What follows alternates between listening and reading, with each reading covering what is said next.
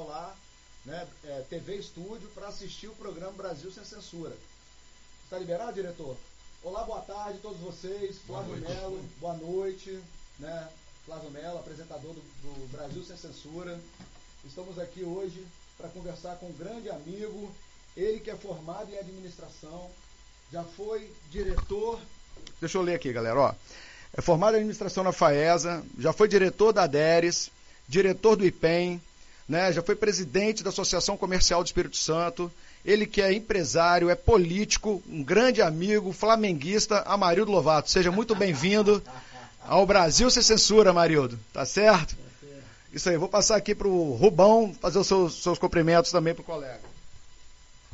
Muito boa noite a todos que estão nos assistindo. Gostaria de receber o meu grande amigo Amarildo Lovato, porque eu tenho um grande carinho. É um prazer recebê-lo aqui. Espero que você se sinta bastante à vontade. O programa aqui é muito tranquilo. Pode deixar que a gente não vai botar faca no pescoço, não. Com grande satisfação que eu recebo aqui o Amarildo Lovato, estou conhecendo hoje. E amigo dos meus amigos é meu amigo também. Maravilha. Bem, Amarildo, o formato do nosso programa é sempre um bate-papo descontraído e a gente vai fazer pergunta e vai desenrolando o programa aqui. Nesse momento, eu queria que você fizesse uma avaliação rápida do nosso presidente Jair Bolsonaro e como você enxerga essa entrada para 2022 caminhando para a reeleição do Jair Bolsonaro. Bem, primeiro, boa tarde a todos vocês. Boa noite, né? Ainda está claro o dia, tá? É. Mas olha só, boa noite a todos, boa noite aí o pessoal que está assistindo. É, quero parabenizar vocês pelo, pelo estúdio, entendeu? Pela, pela iniciativa né, de colocar um programa Obrigado. desse no ar. Eu acho que é importante, as redes sociais hoje falam por nós, entendeu? Então acho muito bacana isso aí. Ô Flávio, em relação ao nosso presidente da República, nosso presidente da República é cheio de boas intenções, entendeu? Tem feito um trabalho maravilhoso. A gente percebe que o nosso presidente da República é, está ligado em tudo, agora mesmo, por exemplo, nessa questão da Petrobras, entendeu? Que é um assunto polêmico. Ele tem feito um trabalho maravilhoso aí. Falou que o presidente da Petrobras tem mais de um ano que não vai na na, na empresa, empresa, na é. sede da empresa, tem mais de um ano que eles não vão, não comparecem diretores lá. Então, assim, fazer gestão de casa é muito difícil, por exemplo. Eu acabo indo na minha empresa todos os dias, né? seja de manhã ou de tarde, eu não deixo de ir. Então, eu acho que para poder fazer a roda girar, o dono tem que estar tá olhando. Só fazer um comentário aqui. Minha avó sempre fala o seguinte: é, o olho do dono que engorda o gado, e eu tenho outro, o outro ditado que ela fala que é o dono do cavalo tem que todo dia dar uma mijadinha no pé do cavalo lá. Exatamente. Só então... complementando aqui é, a linha de raciocínio dele, é, eu conheço de perto o pessoal do Carone. O Sérgio Carone, que não é, não chega a ser meu amigo próximo, mas é um grande colega, ele todo, todos os dias ele visita todas as lojas do Carone da Grande Vitória. Eu, eu, assim, eu posso falar isso porque eu tinha uma empresa ali na Glória, tinha não, eu tenho uma empresa ainda na Glória, é, Selmar Indústria de, Indústria de Confecções ali do Polo de Confecções da Glória. Inclusive fui presidente ali da Associação Comercial do Polo de Confecções. E nós montamos ali um projeto maravilhoso na Glória para capacitar os empresários, capacitar os funcionários. Isso acabou aumentando muito a demanda de procuras de lojas ali na Glória. Então, assim, é, eu posso falar isso porque eu tinha um sócio, meu sócio era chato, mas era um cara que eu aprendi muito com ele, o Alcino Lovato, meu primo, cara que entrou junto comigo em 1988 com a Lovate Jeans, e nós chegamos ali a fabricar cerca de 100, 150 mil calças jeans por mês. E a gente fornecia ali para a Mesbla na época, para Americana, junto com a Líder, a gente tinha vários clientes, né? E sem contar sacoleiras naquela, naquela época que ia ali comprar com a gente. Então meu primo sempre falava comigo o seguinte, você tem que chegar aqui mais cedo. Eu chegava às sete, ele falava, não, rapaz, você tem que chegar aqui às seis da manhã. Mas a loja só abre oito, chegando às sete. Meu primo é mais velho do que eu, uns 15 anos. Então assim, eu aprendi muito com ele. Então assim, eu aprendi desde novinho, tinha 24 anos de idade quando eu abri a Lovate Jeans. E sempre cheguei cedo na empresa. Então eu acho o seguinte, se você quer o crescimento da sua empresa, você tem que estar junto com ela, tem que estar ali olhando. Eu vou citar um outro exemplo. Eu trabalhei na Chocolates Garoto quando eu tinha 19 anos. Eu fui empregado da Chocolates Garoto. Trabalhava de 10 às 6 da manhã todos os dias. Bati meu cartão às 10 da noite e saía às 6 da manhã. E naquela época não tinha esse negócio de, de trabalhar um dia e folgar dois, não. Era de segunda a domingo. De segunda a domingo. A gente só dormia em casa de domingo para segunda. E eu, por diversas vezes, eu encontrava o Dr. Helmut Maifren, uhum. que é uma pessoa maravilhosa. Infelizmente ele faleceu, veio a falecer. Mas aquele homem deu uma contribuição muito grande. Eu me arrepio quando eu falo dele. Porque o Dr. Helmut, ele, ele sequer, ele não ficava uma hora longe da fábrica. E a, naquela ocasião ele tinha 2.500 empregados, direto, e não tirava. E um dia, rapaz, eu estava chegando na garota, era assim, é, na segunda-feira, né? Porque é, a gente pegava 10 horas, né? Eu chegando na garota, encontrei o Helmut lá, 10 horas da noite. o que, que você está fazendo aqui, Helmut? E ele falava assim, vim aqui olhar vocês trabalharem. Desse jeito. Negócio muito bacana, sabe? Então essa garota hoje é um sucesso porque começou lá atrás com eles, né, com o pai dele, entendeu? Eu que, por exemplo, o Dr. Henrique era o pai do Helmut. Eu frequentei a casa do Dr. Henrique. E eu achava isso muito legal, sabe, Ruth? E depois doutor, eu fui trabalhar na garota e o doutor Helmut assistia futebol, a gente jogava futebol ali na, na garota, eles assistiam com a gente, doutor Helmut pessoa assim que eu tenho uma admiração. Então eu digo o seguinte: Bolsonaro não está errado em quando ele fala que o presidente da Petrobras, ou seja qualquer diretor, ou qualquer secretário, tem que estar tá presente. Você faz as coisas funcionar quando você está presente. Sim. Não tem outro caminho. Aqui, ó, por exemplo, isso aqui só funciona porque vocês estão aqui presentes. Sim. Se você não estiver presente, não tem como. Ah, mas hoje você consegue resolver tudo pela internet. Sim. Mas as coisas têm que funcionar também com a presença do dono. Tem que entendeu? ter o calor do Tem que ter o calor do dono. É, então, assim, né, eu, eu, quero, eu tenho uma grande admiração pelo nosso presidente da República, o Bolsonaro. Votei nele, coordenei a campanha dele em 2018. Não sei se eu coordeno em 2022, mas pode ter certeza que o meu voto será dele. Licença aqui um pouquinho, Maria. Eu esqueci de fazer essa parte da apresentação, anotei aqui. Mas a Marildo Lovato acabou de sair de uma eleição, foi candidata a prefeito no município de Vila Velha. Ele foi um ferrenho defensor do Jair Bolsonaro em 2018, coordenando o PSL Capixaba, levou para a Assembleia Legislativa quatro deputados estaduais. No nosso bloco político, levou três deputados federais para Brasília.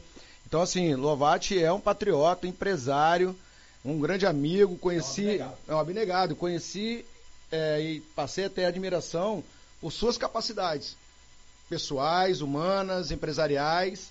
Uma pessoa fantástica, além de tudo é flamenguista. Volta e meia a gente vai para Maracanã junto. Então, Lovato, nesse momento eu queria dar uma caminhada dentro de Vila Velha, que foi o município que você pleiteou a prefeitura. É, estamos no verão sazonal, sempre sofremos em Vila Velha com alagamento. Hoje nós temos um ministro da Infraestrutura e Desenvolvimento do Brasil, o nosso capitão Tarciso, que é um homem fenômeno, fenômeno né, na gestão de obras públicas, federais. Eu acho que se você hoje estivesse na prefeitura de Vila Velha, com certeza você conseguiria trazer para cá um batalhão de engenharia militar e assumir a responsabilidade de acabar com esse problema ou sanar grande parte desse problema que é horrível para a população de Vila Velha. Todo verão, com chuvas alaga tudo, as pessoas perdem seus patrimônios, muitas vezes a vida. Eu, é, eu gostaria que você falasse um pouquinho sobre essa questão do seu link com Brasília, que eu sei que você anda muito bem lá, e com certeza você conseguiria trazer benefícios para a sociedade de Canela Verde. E eu posso até falar mais. Não significa o fato dele não ter sido eleito que ele não consiga ajudar. Que eu tenho certeza que a Maria Lovato é um grande articulador político. Gostaria que você falasse desse contexto. É, Flávio, foi bom você tocar nesse assunto, entendeu? Fico até muito feliz, porque o problema de. Eu tenho 50 anos que eu moro em Vila Velha. Vila Velha é uma cidade que quem mora lá não quer mudar de lá nunca. Entendeu? A pessoa não larga aquilo lá. Né? Mas, rapaz, Vila Velha, é, com esse problema dos alagamentos, isso tem desanimado várias pessoas a ir para Vila Velha. Por exemplo, quando a gente é, quando é anunciado, por exemplo, um temporal, um, né, que vai chover, as pessoas que estão trabalhando aqui já largam o serviço mais cedo para ir para Vila Velha, porque senão depois não consegue chegar em casa. Então esse é um problema que tem séculos lá em Vila Velha, esse problema de alagamentos. Eu me lembro desde a época do, do prefeito Américo, Américo Bernardes, Bernardes da Silveira, da Silveira né? Eu, doutor Américo. Desculpa, professor, está pedindo falar mais forte, importante, é muito baixo. Maravilha, diretor. Então, é, o que acontece em Vila Velha, esses problemas de alagamentos, o que, que nós precisamos de fazer? É atacar os pontos que alaga. Você não vai conseguir, é, vocês não, você não vai conseguir é, acabar com os alagamentos de uma vez só, mas se você começar a atacar os pontos, por exemplo, vou citar um, um exemplo fácil aqui de resolver, uma coisa simples. Na entrada do Mob Dick, onde eu tinha lá o meu comitê. Sim Ali, toda vez que chove, alaga. E aí os carros não conseguem subir a terceira ponte por ali a mais. não sobe a ladeira, a rampinha que tem ali. Exatamente. Então a água fica tem, acumulada ali. Tem que ter um ladrão enorme. Né? Exatamente. Né? Você faz uma galeria ali, você já resolvia aquele problema. Outra coisa, a rua Sergipe, que dava em frente ao meu comitê ali, era só a guarda municipal desviar o trânsito por ali, entendeu? Em vez de passar em frente ao Mob Dick, ele entrava na rua Sergipe. É, naquele momento. E naquele momento, moto, né, invertia, invertia. invertia. Só, só fazer um comentário. Então são coisas assim. Na, da rua Sergipe me veio uma lembrança aqui que lá tem um, um prédio que leva o nome da minha avó, Zeli de Paula Simon, ali no, no, no, cruzamento da rua Sergipe com uma principal ali, sem ser a da praia a outra. Ah, sim, é a Vou lembrar, é a Rua São Paulo. A principal que vem? Não, ali é a Rua São Paulo. É, tem uma vai que é da praia e a outra vem. Isso. Aí tem a Rua Sergipe, no cruzamento tem uma casinha, que é uma clínica, do lado tem um prédio. Aquele prédio ali leva o nome minha avó. Então, só para você ver, ali é um ponto que poderia ser resolvido, entendeu? Tem o, o, o problema de Cobilândia. Né? Cobilândia alaga. Por que, que não faz um piscinão ali? Entendeu? Tem áreas para isso ali, para poder reaproveitar a água da chuva. Entendeu? Você faz uma, uma, uma, um piscinão e aproveita aquela água, entendeu? Até mesmo para fornecer água ali, se for o caso, até de graça para os moradores. Um piscinão seria como se fosse uma área de lazer para as pessoas? Exatamente, exatamente, com área de lazer. Para reutilizar a água. Reutilizar a água. Então, assim, existe é, existe condições para isso. O problema é o seguinte, é que as pessoas não pensam Vila Velha. Olha só, eu, eu, eu aqui não estou aqui para poder fazer crítica a nenhum prefeito, não estou aqui para criticar ninguém. Eu estou aqui. Mas eu tô. Eu tô, não, eu estou aqui. É, eu estou aqui, ô Rubens, não para fazer crítica, mas para fazer críticas construtivas. É, para fazer, fazer críticas construtivas, entendeu? Eu não estou aqui para poder falar, oh, você, você errou lá, porque, rapaz, todo mundo erra. Todo mundo erra. O prefeito erra, o governador erra, o presidente da república erra. Entendeu? Todo mundo erra. O problema é errar de propósito, né? Errar porque está tentando fazer o certo. Né? É. É, por exemplo, olha só, o povo de Vila Velha, o povo de Vila Velha, assim, eu vou dizer com toda honestidade aqui, o povo de Vila Velha se enganou mais uma vez ao escolher o atual prefeito. Pode ter certeza disso que eu estou falando aqui para vocês. Ele se vendeu como uma pessoa de direita, na verdade ele não é. Nunca, tá, foi. nunca foi de direita, entendeu? Nunca foi de direita. Ele vendeu isso à população de Vila Velha. Eu fico, sim, eu fico triste com isso, entendeu? Porque pessoa, o, as pessoas de Vila Velha não entendeu a minha proposta, entendeu? Porque se tivesse entendido, o prefeito de Vila Velha era para ter sido eu porque era o único que tinha link direto com o governo do Bolsonaro. O, Flávio citou o Tarciso aqui. Tarciso ia vir para Vila Velha com a gente, para poder fazer uma baita de uma obra lá dentro, entendeu? De infraestrutura. Por, por, nós não temos, nós não temos passarelas em Vila Velha. É, o, nosso entrevistado, a Maria do Lovato, é. nosso amigo, então, empresário, político. Você, olha só, aquele rapaz. Político empresarial. Isso. Esse, esse, esse rapaz, por exemplo, que foi eleito lá em Vila Velha, ele nunca administrou um churrasquinho. Ele não tem noção do que, é uma administração. E ele pegou a maior empresa para ser administrada. O cara que não tem condições. O que, que ele fez? Ele foi lá, chamou o ex-prefeito de, de Viana para ajudar, chamou ali outras pessoas ali dentro e está enchendo de pessoas ali dentro do PT. O que, que acontece é o seguinte, Amarildo. Eu já, eu, como jornalista, eu já boto logo o dedo na ferida. O, o, o nosso problema no Brasil é o seguinte. Aliás, não é um problema do Brasil, é um problema mundial. O que, que acontece? A, a, a, extrema esquerda, que eu chamo de extrema esquerda porque todos eles são extremistas, não vem com esse papo para cima de mim não, porque são, tá? O que, que eles fazem? Eles são profissionais de política. Eu, particularmente, estou sentido porque você não foi eleito. Não é porque você é meu amigo, não. Não é porque eu gosto de você, não. Noves fora a, a, o nosso relacionamento, você é um homem de negócios. Entendeu? Então é igual o que aconteceu lá nos Estados Unidos. Pegaram o Trump, que é um cara que saiu do zero e construiu uma fortuna que se tornou um império, um cara bilionário. Então um cara como Trump, ele tem um background que é uma coisa impressionante de negócios. Então ele catapultou a economia americana, tá? Aí a extrema esquerda foi lá e fraudou aquelas eleições, que aquilo ali foi um roubo descarado, e botaram um profissional de política, né? O João Bidê, eu chamo ele de Bidê. É, o João Bidê. O que, que é o João Bidê? O João Bidê é um cara que passou 50 anos mamando na, na, na, nas tetas do governo, como político, e só. Então, Vila Velha, o Espírito Santo, vamos falar de, de, de governo estadual, né? Vamos falar de governo é, é, de prefeituras, né? O que que acontece? Esses caras, eles passam o tempo todo navegando na política. Não tem noção de administração, tá? Não tem noção. No, se você for perguntar para ele, tipo assim, é, é, o, fulano, não vamos citar nomes, né? Fulano, é, você sabe o que, que é um ponto de equilíbrio? Ele não sabe o que, é um ponto de equilíbrio. Porque o empresário tem que saber o que, que é um ponto de equilíbrio. E ele não tem noção. Você está me entendendo? E é o gestor de uma cidade como Vila Velha, Vitória, whatever, tá? Então o que que acontece? O que que ele vai fazer? Ele vai levar a administração do ponto de vista político. Só isso.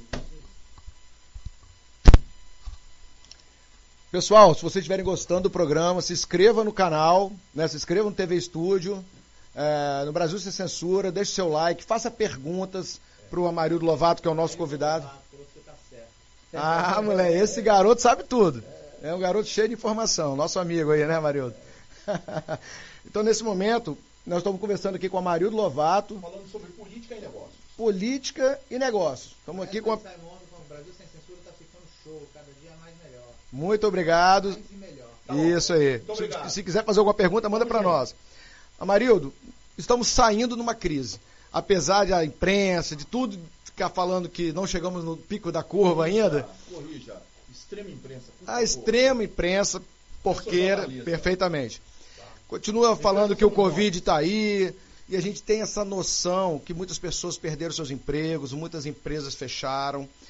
No, no, no, último sábado, lá em Jardim Camburi, inaugurou uma grande empresa, até de dois amigos, Juliano e Rafael, um abraço para os dois, Cervejaria Espírito Santo. Um excelente investimento. No momento de crise, no momento dramático na nossa economia, o que, que você acha que aquela pessoa que às vezes está desanimada, o que, que ele deve ter como norte, né? Continuar com a esperança e com sangue para continuar lutando e acreditando nos seus projetos, nos seus sonhos sobre essa coragem de investir? Olha só, é, eu acabei de falar aqui, né? A primeira coisa que você, que você tem que fazer é estar dentro do seu negócio, acreditar no seu negócio. Se você não acreditar no seu negócio, acabou. Você tem que acreditar no seu negócio. É, envolver as pessoas, valorizar o seu funcionário. É importante, o Rubens, valorizar o funcionário. Eu... A empresa lá, desculpa te interromper, mas aqui é assim mesmo, tá? A gente uhum. vai interrompendo o entrevistado e vai falando junto. É, lá em Colatina, tem um cara lá que eu esqueci o nome dele, que é um grande empresário. Ele, ele tinha uma PL lá que não deixava nem o empregado dele sair da empresa. Pois então. é, eu tive na China em 2007, eu fiquei assustado. Eu fiquei assustado porque os nossos, os nossos funcionários, os nossos colaboradores, né, vou chamar assim, é, aqui no Brasil, são muito bem valorizados. Eu tive em 2007 na China e quando eu visitei algumas empresas lá de confecções de tecidos, Rapaz, é um absurdo. O cara dorme dentro da fábrica. Aquilo é trabalho escravo. Trabalho escravo. Aquilo o cara trabalha dentro do. China não é referência. Não, não, eu estou citando. É, não, eu sei. É, eu tô citando- corroborando o que você É, está falando. porque nós aqui no, Espírito, no Brasil, nós valorizamos nossos empregados. Nós temos uma lei trabalhista, por exemplo, que é canina, é um absurdo essa. Pesada, é pesada carga tributária. a carga tributária. Essa, é, é, por exemplo, eu acho que uma das coisas que o Bolsonaro devia acabar é com o Ministério do Trabalho. Entendeu? As empresas iam poder é, ter mais condições de trabalhar, de investir mais no seu funcionário. não deixa. É, O mas olha é só, olha só, Rubens, essa questão, por exemplo, do Ministério do, do Trabalho, você, se você olhar, por exemplo, a justiça trabalhista nossa, é uma vergonha no nosso país. Não deixa você crescer. O empresário, o empre, é, exatamente, o empresário hoje, para ele contratar uma, uma pessoa, uma pessoa, rapaz, é uma burocracia danada. Na hora que você vai demitir um funcionário hoje, é outra burocracia. Então, assim, o que, que nós temos hoje de, de problema, entendeu, Flávio? Para te responder essa pergunta. É muito burocrático o nosso país. A gente tem que simplificar mais, investir mais. Nesse, por exemplo, esses meninos que vendem, eh, são ambulantes. Rapaz, devia investir nessas, nessas pessoas que são ambulantes, treiná-la, para capacitar elas, entendeu? Mandar para o Sebrae, mandar para o SESI, Senai, Sistema S, para capacitar essas pessoas para se tornar um grande empresários. Entendeu? Para se tornarem um, um grande empresário. Não adianta o cara ficar lá, por exemplo, vendendo um coco e ele tem condições de gerar dois ou três empregos vendendo coco. E eu conheço, por exemplo, o Manuel do Coco lá de Vila Velha, que ele gera 12 empregos no negócio dele. 12. E ele poderia gerar mais, mas ele é um cara perseguido pelo poder público. Ele é perseguido, não só ele, todos os ambulantes são perseguidos pelo poder público. E ali funciona uma micro e pequena empresa. É porque a prefeitura ou os municípios, né, vou colocar os municípios, não sabem trabalhar essa questão. Por exemplo, você capacitar um, um- ambulante daquele, você colocar um cara daquele para poder é, trabalhar, entendeu, corretamente. Aquilo vira uma potência. Eu conheço é, ambulante na Praia da Costa que fala que é ambulante, mas o cara tem uma baita de uma empresa lá na, na, na calçada da Praia da Costa. O cara anda de, de Hand Rover, o cara anda de, de carro, meu amigo. E ele não paga um real de imposto, enquanto eu pago 25% de imposto da minha empresa, a nossa empresa. Vou falar nossa porque eu tenho sócio dentro da nossa empresa. Eu pago 25%. E aí você pega um cara lá que vende, por exemplo, é um, um ambulante daquele que você poderia transformar ele né, num grande empresário, mas o cara não, ele às vezes nem quer, porque o município está ali, ele vai lá pagar a taxinha dele lá e acabou. Mas ele podia ser legalizado, ser capacitado e gerar eh, mais emprego do que ele gera hoje. E valorizar esses, esse pessoal que são ambulantes. Durante a sua campanha, uma das suas falas, justamente sobre essa questão da geração de emprego, foi reduzir ou tirar o imposto municipal por um período, um ano talvez. É, hoje você vai abrir uma pequena empresa, uma MEI, você só pode ter um funcionário. Se por qualquer. Só um minuto. Voltou. Tá aqui a bola. Aí, se, se por acaso você. Você, esse funcionário seu ficar doente, você não pode colocar um outro funcionário no lugar desse. Porque enquanto ele não for para reserva, vamos dizer assim, pelo INSS, que o processo hoje está muito mais lento, você não pode contratar uma outra pessoa para substituí-lo. Olha a situação que o microempresário fica. Ele tem que sair do KINAI de ser um MEI, né? vai passar para um KINAI maior, com isso vai gerar mais imposto, e a pessoa foge disso.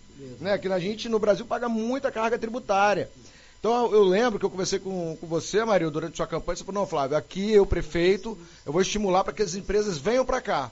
Vou dar um crédito aí de um ano sem pagar imposto nenhum ao município, e depois, de forma palotina, né, crescendo devagarinho, vai tributando essa empresa até ela se estabelecer economicamente e ficar redondinho.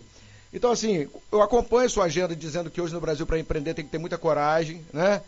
É, só endossando aqui a Cervejaria Espírito Santo, parabéns aí, o evento sábado foi bombástico, tinha umas duas mil pessoas do lado de fora lá da, cerveja, da cervejaria, estive lá com os amigos, revi vários outros.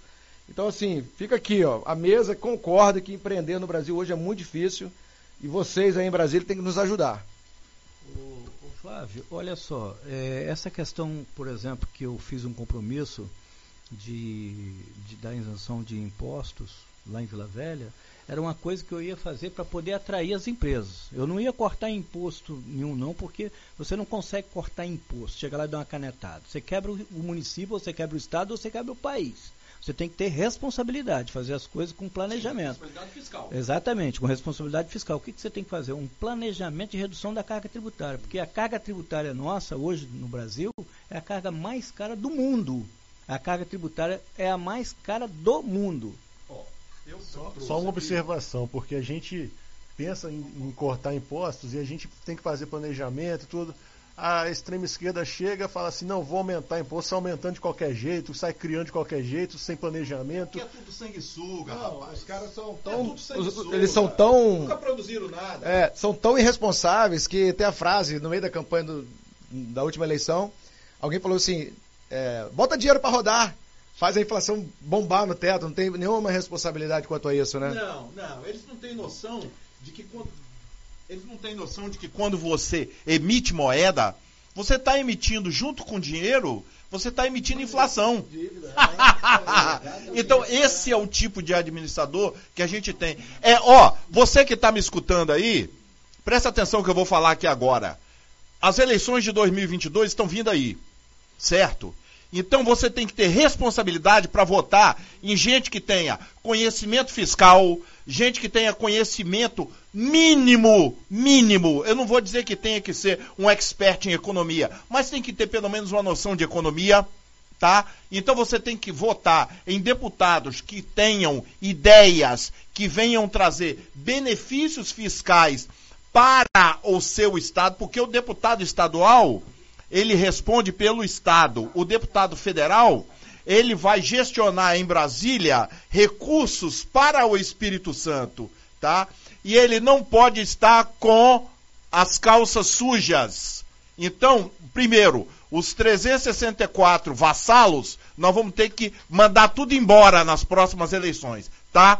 Vamos mandar todos embora. Eleger novos deputados estaduais, novos deputados federais, tá? Reeleger Jair Bolsonaro e botar um governador no Espírito Santo alinhado com o governo federal. Para a gente não passar pelo perrengue que nós estamos tendo que passar agora, com esse lockdown nojento que não resolve porcaria nenhuma, que a gente sabe disso. Muito obrigado. Eu tenho que falar com dois microfones. Não, é. Corroborando com o Rubão tá falando, ele chegou ao ponto que já podemos começar a entrar. Essa última semana vivemos um episódio traumático para nossa república, para nossa democracia. Tivemos um deputado federal que teve todos os seus direitos cerceados, né, da liberdade de expressão, né, da liberdade de falar de falar que o povo, né, que ele estava ali representando a dor do povo ser dito. Eu sou oriundo das Forças Armadas. Eu respeito hierarquia e disciplina. Principalmente quando os meus comandantes se dão respeito. Ali, o Daniel Silveira, ele foi infeliz porque foi áspero com as palavras, mas ele disse tudo que a população brasileira gostaria de dizer para cada um membro do STF. Não vou xingar nenhum deles, não preciso fazer isso. Mas hoje, andando pelas ruas e conversando com as pessoas, Anderson, Rubens, Amarildo, o sentimento da população brasileira é que o STF não tem compromisso com, com a verdade, compromisso com o Brasil, compromisso em prender de fato quem é vagabundo.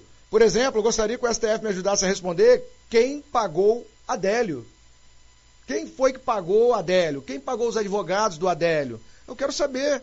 Com certeza o STF sabe, né? A Flor de Lis, por que, que a deputada Flor de Lis que mandou matar o marido? Por que, que ela está solta? Por que, que um monte de marginal está solto e o Daniel Silveira ainda está preso? O, o jornalista Eustáquio, a Sara a Sara Winter, Não, já tá. a Sara já está em casa. Mas enfim, por que, que nós, apoiadores do Bolsonaro, podemos ser presos pelo STF e ninguém pode. Opa, meu advogado está aqui para isso. É meu assessor jurídico.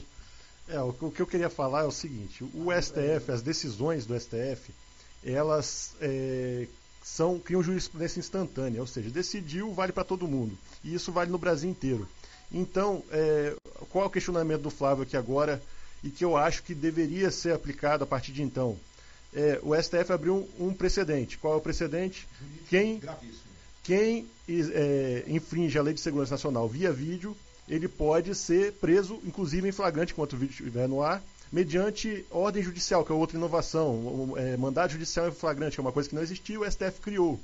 Então, a partir de agora, todo mundo que tem vídeo é, atacando é, mais incisivamente, mediante violência ou grave ameaça, é, o presidente, é, deputados, é, prefeitos, é, assim, e é, instigando as pessoas a romper a ordem social vigente, ou seja, aqueles grupos que vão de extrema esquerda que vão na rua quebrar tudo. Se a pessoa fez apologia àquele grupo, ela pode ser presa, inclusive, em flagrante. Então, se você tem um vídeo de alguém de extrema esquerda que faz apologia à, à, à violência ou ameaça. Manda para o caso Jordi. É, manda para o caso Jordi ou manda para o Ministério Público. O Ministério Público agora tem a obrigação de entrar com pedido de mandado de segurança, é, mandado de segurança, desculpa, mandado de prisão em flagrante. E o juiz ele pode expedir esse mandado de segurança.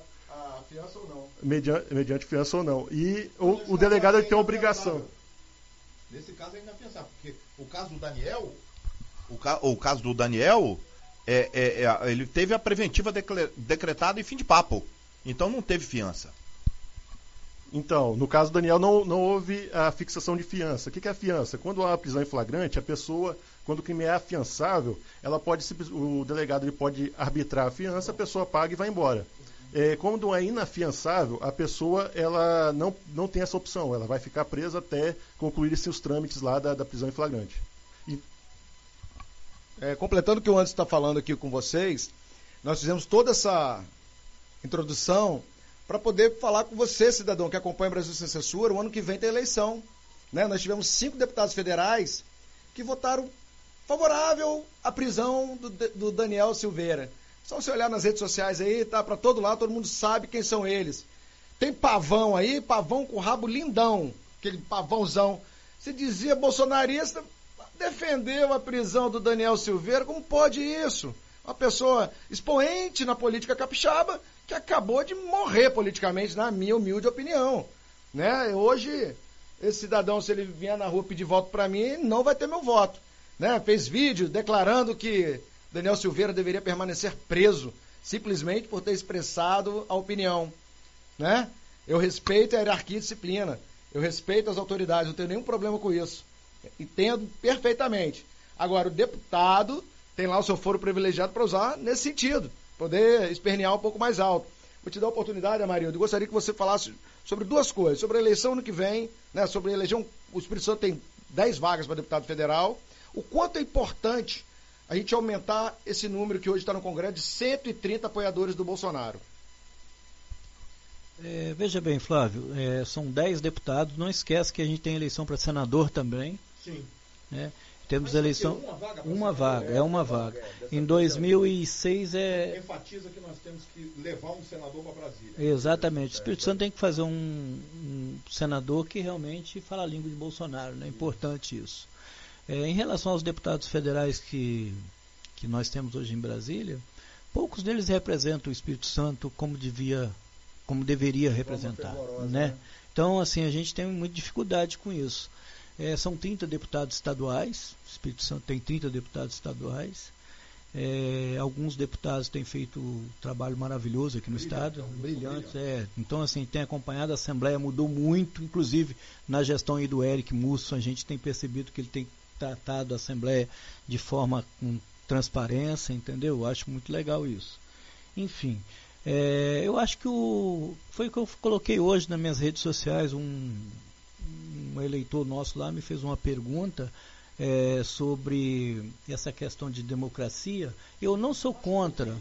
Eu, eu não sou contra a democracia, não sou contra o Congresso. Eu sou contra alguns parlamentares falar que nos representam lá. E só vota contra o governo federal. Entendeu? Só vota a troco de alguma coisa, de algum benefício deles. Então, esses parlamentares eu sou contra. Então nós não podemos, por exemplo, é chegar lá, não, vamos fechar o Congresso. Não, o Congresso não se fecha, gente. O Congresso não se fecha. O Congresso nós temos que trabalhar para colocar os melhores políticos lá dentro. Entendeu? Nós temos que trabalhar no Supremo, por exemplo, uma coisa que eu sou contra o Supremo, não adianta a gente bater no Supremo. Ah, o Supremo é maravilhoso. Qualquer país do mundo tem um Supremo. É, é obrigatório ter isso, está na Constituição. É obrigatório, não adianta. É democracia. Exatamente. Nós somos Só- contra quem estão lá hoje. Exatamente. Então, É. assim, a gente tem que saber até se expressar em relação a isso. Nós, nós, só um minuto. A gente tem que ser contra aquelas pessoas que são indicadas pelos presidentes da, da República. Ó, Fernando Henrique. De, de- de botar lá juízes concursados. Exatamente. É, Só para só só pra é. eu concluir aqui, ô Flávio, olha só. Rapaz, não, não tinha que acabar com esse tal de cargo vitalício. Isso é um absurdo. Então, assim, a população, ah, vamos, vamos, fechar o, vamos fechar o Congresso, vamos fechar o Supremo. Não existe isso. Eu não vou para o manifesto dessa forma. Eu vou para o manifesto para dizer o seguinte: vamos acabar com cargos no Supremo vitalício. É isso que precisa ser ca- acabado. Não. Exatamente. Não, mandato não, não precisa nem colocar quatro, não. O cara vai para lá para através de concurso público. Todo mundo não entra. O juiz de carreira, desembargador de carreira. Então é isso que nós precisamos. Não adianta, não adianta a gente chegar, não adianta a gente chegar aqui e dizer o seguinte: olha, eu vou fechar isso. Não dá, não dá. A gente tem que trabalhar nessa linha, entendeu, Flávio? Acabar com o cargo vitalício, indicação. O Fernando Henrique Cardoso indicou uma boa parte do Supremo. Entrou o. Não, ele só indicou um. Não, mas indicou. Mas indicou. indicou o Fernando o- Henrique. o- é, O, Lula. Henrique. Aí Lula indicou uma parte. O- a Dilma indicou mais uma parte. É. Lula, é, é, Dilma indicou quatro. É, eu não E sei. o Fernando Henrique indicou Um, um. então- é o Gilmar Mendes. Exatamente. Então, assim, o que, que a gente devia fazer? Acabar com essas indicações políticas. Por exemplo, o Michel Temer foi lá e indicou esse. esse O Alexandre. não, Alexandre. Esse que decretou a prisão do, do, do nosso deputado lá, do PSL, inclusive. É, que decretou lá a prisão dele. Por exemplo, o Alexandre foi indicação do Michel Temer no apagar das luzes. Cadê o Michel Temer vai preso? Nunca. Tem um cara mais, é, mais malandro do que Michel Temer no Brasil? Existe? Fala pra mim. Profissional. Então, assim, é o que eu quero dizer é isso. Temos que acabar com esses cargos de indicação, entendeu? Lá no, no, no Supremo, e colocar mandato, ó. Você vai ficar quatro e mais quatro. Oito anos, entendeu? O cara vem aqui pro Tribunal de Contas, o cara fica aqui, rapaz, eternamente até morrer, meu irmão. É, Flávio, muda ali o, ângulo. O, o que eu queria falar do Supremo é o seguinte: alguns países, como os Estados Unidos, a gente copiou, meio que copiou os Estados Unidos, tem o Supremo sim. É, a questão do Supremo é que ele tem poder demais. Então, é, o príncipe Dom Luiz de Está na Constituição de 88. Está na Constituição de 88. E, então ele tem poder demais. O príncipe Dom Luiz de Orleans e Bragança, o que, que ele fala? Ele fala que o judiciário é um poder como qualquer outro. Então as pessoas que estão lá têm que ser eleitas. E eu vou além. Eu digo que numa nova constituinte, ou seja, sem violência, sem grave ameaça, numa nova constituinte acontecendo, eu acho que o Supremo deveria ser extinto. Porque esse poder demais, ele, ele, ele destoa do que a gente chama de democrático. Então, se você tem cargos eleitos e você tem outros poderes. ele engole os outros poderes, o Rubão está certo. Então, se você tem é, três poderes e tem um poder com mais poder que os outros, que pode interferir nos outros, como é o caso do Supremo, e em caso, mesmo em caso de eleição, você, se você errar a eleição dos 11 ministros que estão no Supremo, no caso da proposta do Dom Luiz de Orleans e Bragança, você corre o risco de ter um problema é, entre as instituições no, no- no país que pode ser muito grave no futuro. Então, acredito que numa nova constituinte o Supremo deva ser extinto, sim, e os tribunais superiores resolvem esse problema da jurisprudência com, com tranquilidade e sendo eleitos os, os membros dos tribunais, não os tribunais eh, superiores apenas, mas inclusive o juiz de piso. O nosso amigo, nosso telespectador, Ayrton Lovato, está perguntando por que, que o Daniel Silveira foi preso. Ele foi preso por ter falado, Expressar a sua a, opinião. expressar a sua opinião com palavras ásperas. Né?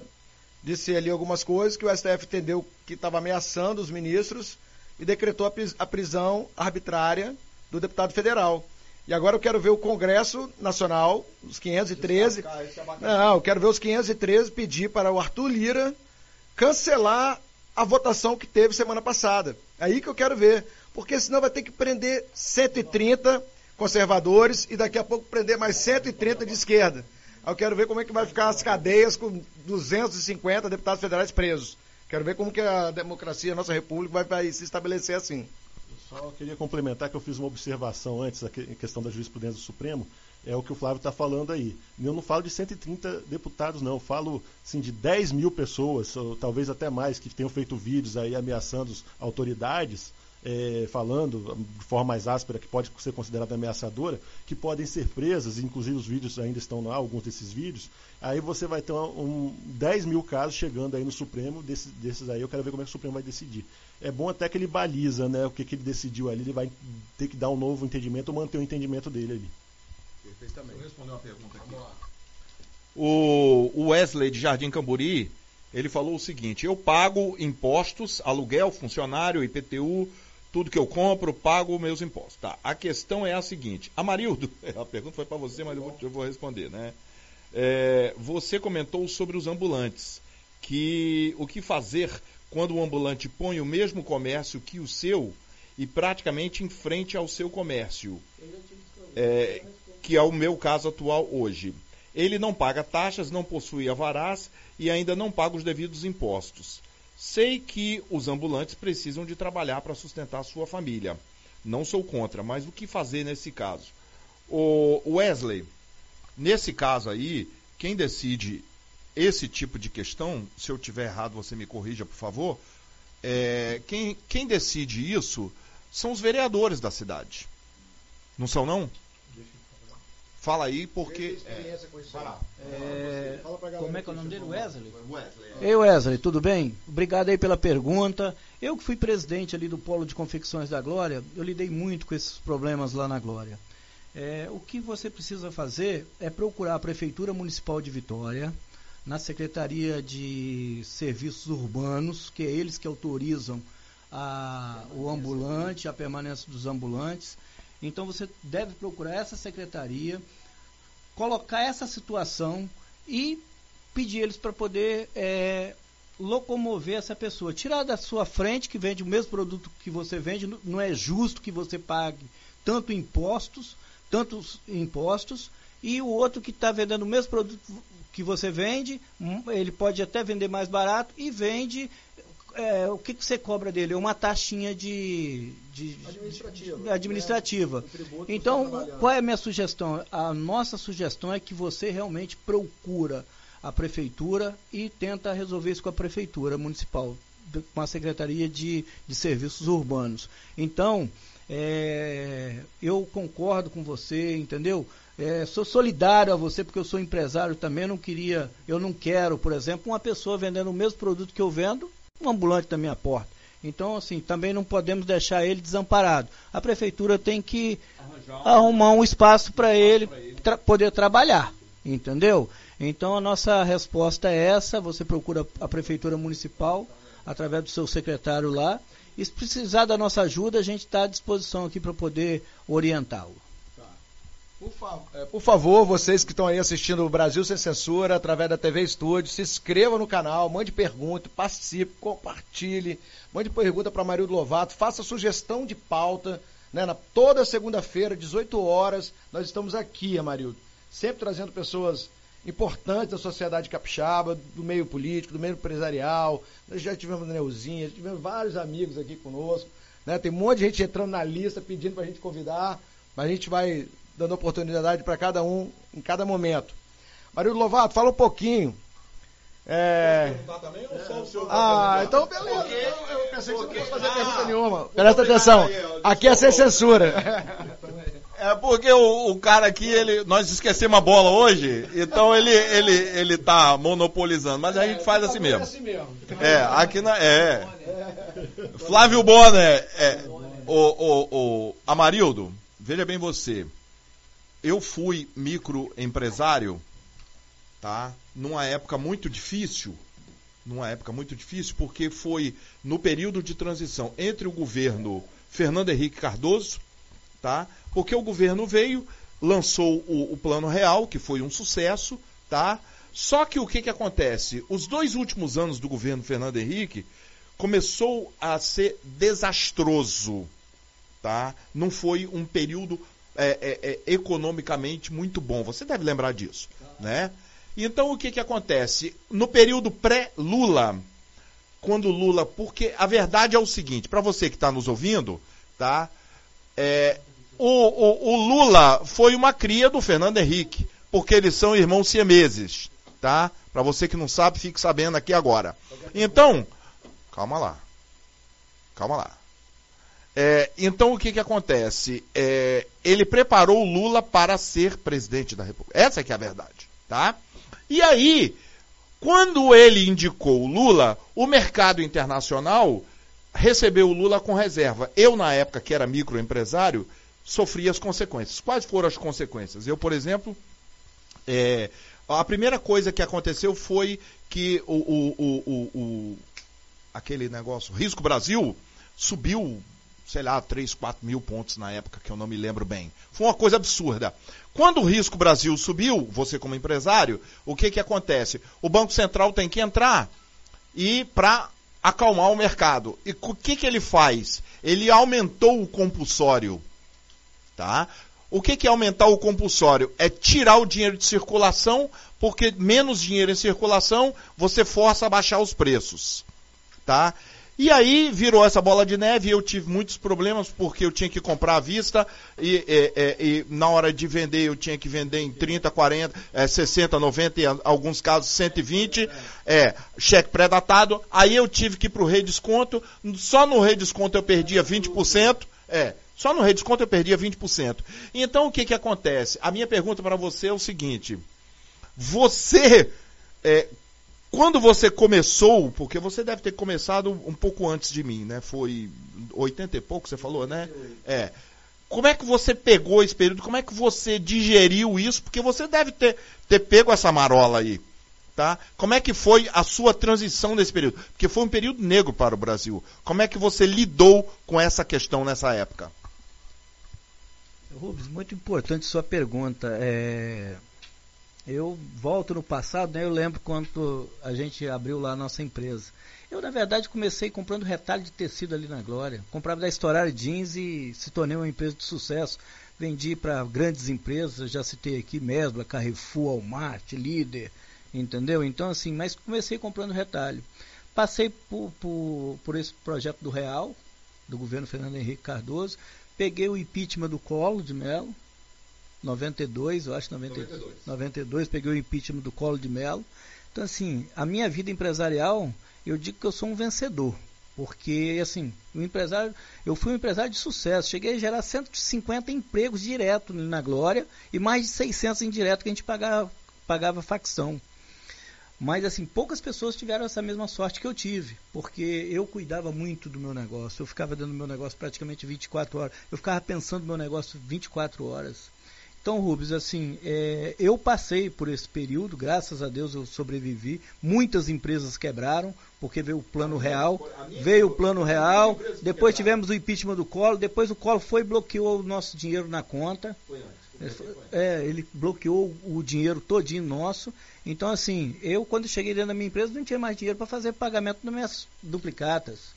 Né? E aí eu tive que entrar em acordo com meus fornecedores e tal, todo mundo me conhecia. Eu tive que recomeçar. Eu zerei, eles zeraram a minha empresa praticamente. Eu tive que recomeçar novamente depois do. do todo do... mundo ficou com 50 merrecas. Exatamente. Todo mundo igualou. Igualou todo mundo. Você tinha o mesmo. Zero, exatamente, mundo. você tinha o mesmo dinheiro que eu tinha. Estúpida, exatamente. Né? Então, tanto é que o Collor não ganhou mais nada depois o presidente da República, ficou impedido de disputar, aquela coisa toda. É, mas enfim. É, eu digo para todo mundo, você tem que acreditar no seu negócio, ir para dentro do seu negócio, entendeu? Acompanhar o dia a dia, saber comprar. É importante você saber comprar. Desde quando for um churrasquinho. Ah, eu vou vender churrasco. Você tem que saber quanto você vai comprar a carne para depois saber quanto você vai vender o churrasco. Até a farinha que você gasta, ela tem que ser computada. Ah, eu vou gastar um molho. Eu tenho que computar o molho. Então, assim, é planilha de custo. Entendeu? Eu gostaria de voltar aqui na pergunta do Wesley. Porque estou preocupado ali com o nosso amigo que é empresário. Sabe por quê? O cara está com uma, uma, pessoa que é ambulante vendendo em frente à empresa dele. Mesmo produto. Mesmo produto, com, né, com, ele não paga imposto. Eu, eu acabei de falar aqui, tem, tem é, revendedor ambulante lá em Vila Velha, na, na, no calçadão da Praia da Costa ali, que ganha rio de dinheiro trabalhando. Então, assim, é questão de se adequar, tem que se adequar à nova lei. Não é justo que eu pague e o cara não paga.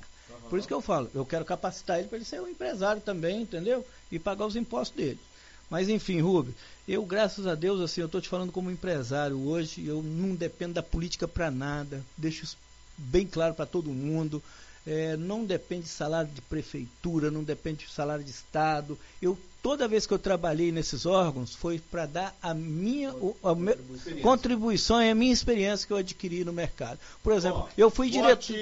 Se ele se candidatar, vote nele, tá? Não.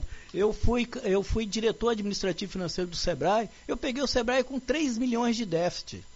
3 milhões e a folha de pagamento precisava de pegar dinheiro no Sebrae Nacional para poder pagar.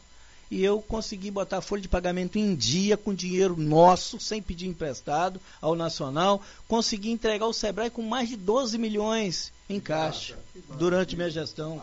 Fui diretor da Aderes, fiz uma economia na Aderes de quase 14 milhões na época eu fui diretor da ADERES. Entrei no IPEM, mesma coisa, fui presidente do Instituto de Peso e Medida aqui do Estado do Espírito Santo. Foi lá no IPEM. Eu, eu foi, lá. foi lá, nós temos foto junto lá. Eu fiz uma gestão Nós no IPEM. Eu, eu fiz, eu, oh, Flávio, eu fiz uma gestão no IPEM maravilhosa. É eu posso voltar lá hoje um ano de cabeça erguida. Sim. Não tem uma conta rejeitada minha no Tribunal de Contas. Foi a sua gestão que renovou a frota de veículos. Nós renovamos com a economia de, mais de 500 mil reais. Está no meu Facebook. Sim. Com a economia. Eu renovei toda a frota dos fiscais, de carros dos fiscais para eles trabalharem. E consegui fazer uma economia de 500 mil reais numa frota sucateada que tinha. Pai, é, é questão de é fazer olho, gestão. É, olho, gestão. Né? É gestão, questão de gestão. Isso é gestão. Gestão. Então, assim, se você tem a pessoa. Ah, todos candidato. Todos lá, você Sim, me encontrava. Todos os dias eu estava lá no IPEM. Exatamente. Então, assim, eu sou, eu sou uma pessoa que eu não tenho problema, por exemplo, de trabalhar com qualquer é, prefeito, governador. Eu não olho Você esse negócio. A sua qualidade Exatamente. É, eu não tenho problema. Eu trabalhei na gestão do Rodney Miranda, eu trabalhei no, no, na gestão do Zé Inácio. Zé Inácio, trabalhei na gestão do Zé Inácio. Fui lá, dei minha contribuição. Na época eu fui diretor do Sebrae. Você está dando a contribuição para a sociedade Exatamente. As pessoas falam, ah, você vai participar de um governo que é esquerdista. Não interessa. Não interessa você. Rapaz, quem quem dera se todo mundo desse essa oportunidade, todas as pessoas participarem, as pessoas que precisam é, ter de noção é que a gente precisa de pessoas que tenham competência em gestão pública e gestão privada. Por exemplo, eu se eu tivesse sido eleito em Vila Velha, paz, eu ia fazer uma gestão em Vila Velha o povo. Eu ia dobrar, eu ia dobrar o orçamento de Vila Velha. Eu ia fazer obras maravilhosas em Vila Velha. Entendeu? Esse problema de alagamento. A gente ia sanar isso, matar isso, acabar com isso em Vila Velha, entendeu, Flávio? A gente, né? a gente ia fazer uma gestão em Vila Velha diferenciada. De, e outra coisa, com pessoas técnicas, pessoas capacitadas. Entendeu? Ah, você é indicação de cargo político, deixa eu dar uma olhada no seu currículo aqui.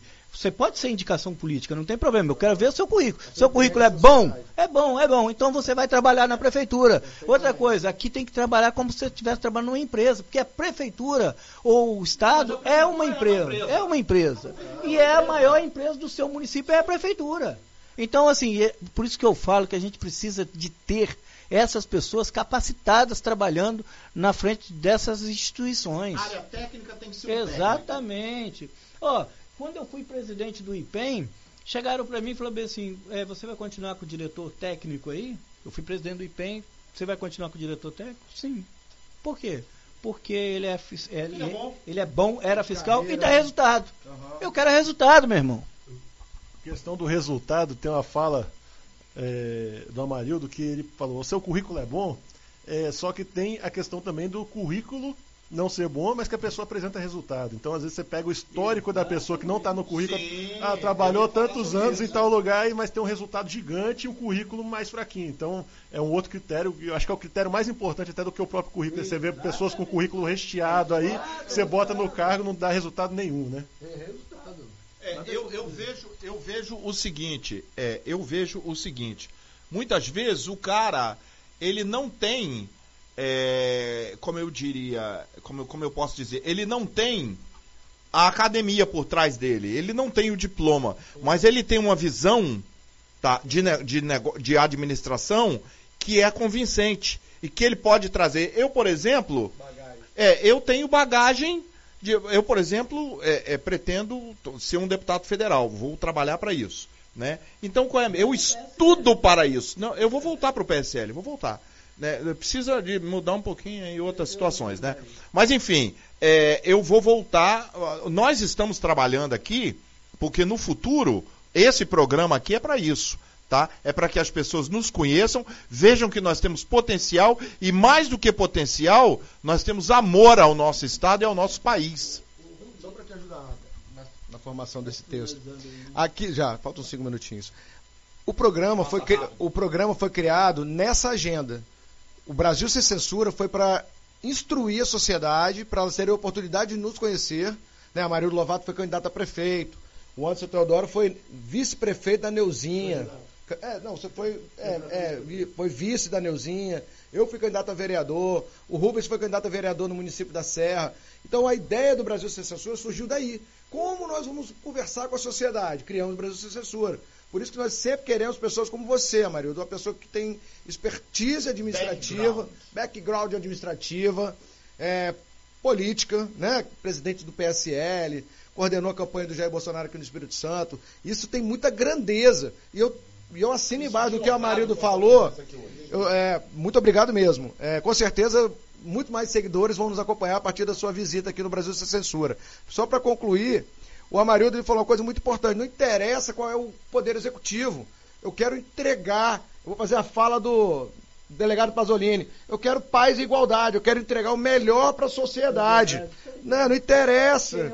Não, não interessa assim, a gente está num, num, num bate-papo legal, num ambiente legal. É, eu queria fazer mais uma pergunta em relação à Vila Velha, que eu estou vendo uma coisa que acho que tinha sido distinta até pelo, pelo Max Filho, que é do meu partido, que é a questão do, dos guinchos, né? Acho que está voltando, se eu não me engano, está voltando a questão dos guinchos de Vila Velha, que é um problema que é, é, os Canelas Verdes tiveram por muito tempo aí. O que, que você acha dessa questão dos guinchos que estão voltando lá em Vila Velha?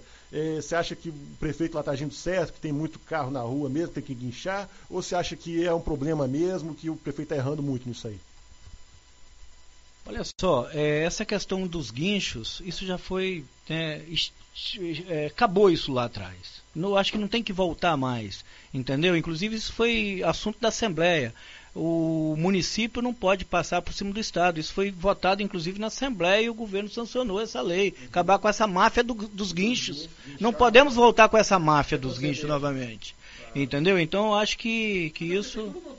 Não tem. Ela não tem autonomia. Ela tem Por que, que ela não tem autonomia? Porque foi votado lá atrás pelos deputados. A máfia do guincho. Quem denunciou, inclusive, se eu não tiver errado, foi o, Enivaldo dos Anjos que denunciou isso aí isso atrás. Foi, foi, então vocês podem pesquisarem aí que tem essa lei. Então, quer dizer, se eles estão criando essa máfia do guincho novamente em Vila Velha, isso tem que acabar, isso não pode existir. É só denunciar. É só denunciar.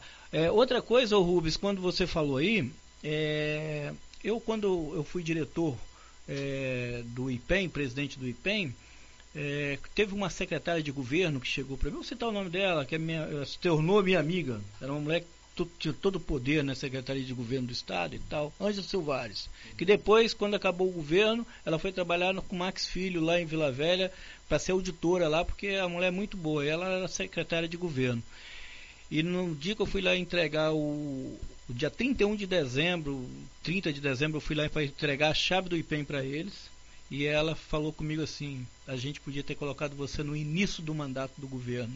Você fez a diferença no IPEM. Foi a instituição que mais funcionou na nossa gestão foi o IPEM. Ela falou, você pegou com greve, pegou com problema, com é, a frota sucateada, e nós temos uma gestão maravilhosa lá dentro. Fiz na ADES, fiz no Sebrae, faço na nossa empresa e estou aqui para poder colaborar com os capixabas. Rubão, pega o microfone, por favor. Considerações finais. Devagarinho, mas considerações finais. Bom, eu queria agradecer a todos que participaram aqui hoje, que nos assistiram. Queria agradecer imensamente ao meu amigo Amarildo Lovato, a presença dele, enriqueceu muito o programa. Quero dizer para você que o Brasil Sem Censura, ele tem uma missão de entregar à sociedade capixaba aquilo que nós temos de melhor no ramo é, da informação, do entretenimento, tá? E informação seja política, empresarial, jurídica, não importa, artística, o programa está aberto para entregar informação de qualidade ao telespectador e à sociedade capixaba. Muitíssimo obrigado. Nas minhas considerações finais, eu quero agradecer a você que esteve nos acompanhando aí por mais de uma hora, né, Flávio? Mais de uma hora o programa hoje rendeu, passou rápido, foi um bate-papo muito bom. Agradecer ao Amarildo que veio aqui a nosso convite, enriqueceu o programa com muito conteúdo, é, muita experiência empresarial, muita experiência, é, é, inclusive no setor público eu não sabia, fiquei sabendo aqui durante o, pro, o programa. Então, agradecer, agradecer, eu queria agradecer mesmo. Amarildo, por favor, considerações finais, amigo. Fala para aquela galera que está aqui. Ó. Primeiro, eu quero Beleza. agradecer aqui a, o Brasil Sem Censura, que é um programa, está se tornando um programa hoje muito, valor, muito valoroso para o nosso Estado. E tudo que é informação é importante, né? Quero parabenizar vocês. É, quero agradecer a você que está nos ouvindo, que fez as perguntas para a gente aqui. Nós conseguimos responder, talvez nem tudo, porque o, o tempo parece que voa aqui mas pode ter certeza, pode perguntar ao Flávio, Flávio me passa, eu vou poder responder aí para vocês. É, quero me colocar à disposição para falar outros temas aqui. Eu acho que é importante a gente falar sobre as micro e pequenas empresas aqui do Estado. Voltaremos a entendeu? Eu acho que é importante a gente falar sobre as micro e pequenas empresas aqui do Estado. Inclusive, as micro e pequenas empresas, Flávio, são as maiores geradoras de emprego Sim. do país. Entendeu?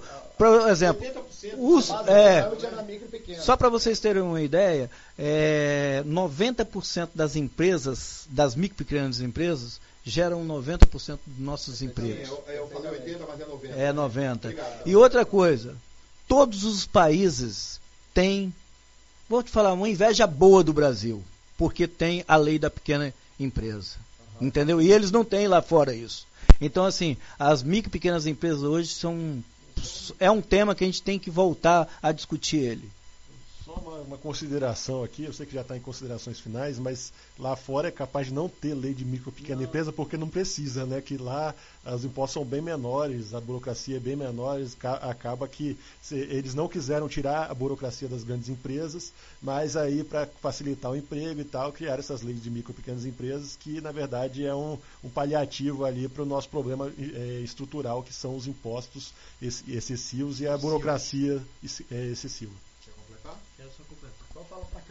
Quero então agradecer a vocês, me colocar à disposição e a gente vai voltar aqui com outros temas, entendeu? Como micro e pequenas empresas, podemos falar um pouco mais de política, entendeu? Acho que essa questão da política é, ela acaba se encaixando nessa discussão, entendeu, Flávio?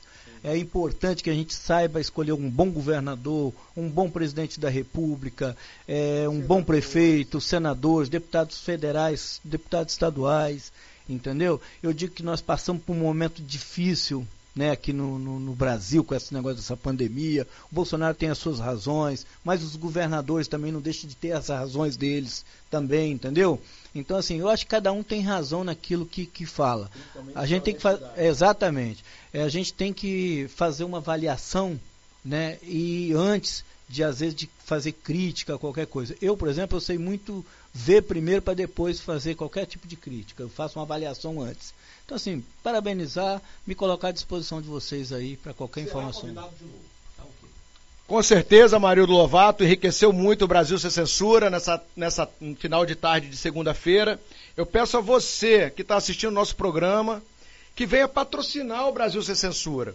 Nós estamos aqui é, na capital, né? O nome da empresa é na capital, no Triângulo da Bermuda. Você que acompanha, quiser sentar aqui conosco, trazer um projeto, trazer uma ideia, será muito bem recebido. Né? Tudo que é novo, a gente quer aprender. Então, por favor, você que é empresário, quiser colocar a sua empresa aqui no telão, no fundo aqui, decorando nosso estúdio, é, não deixe de se inscrever no canal, é, compartilhar, mande sempre perguntas, sugestão de pauta. É, Will Saber, muito obrigado. Hernani, muito obrigado. Amarildo Lovato, show de bola. Rubão, doutor Anderson Teodoro. Você faz o Brasil sem censura acontecer. Participe sempre, não fique de fora. Grande abraço. Até a próxima segunda-feira. Fique com Deus. Galera. Valeu. Tchau, tchau. Obrigado, galera. Tchau. Fui. Amarildo.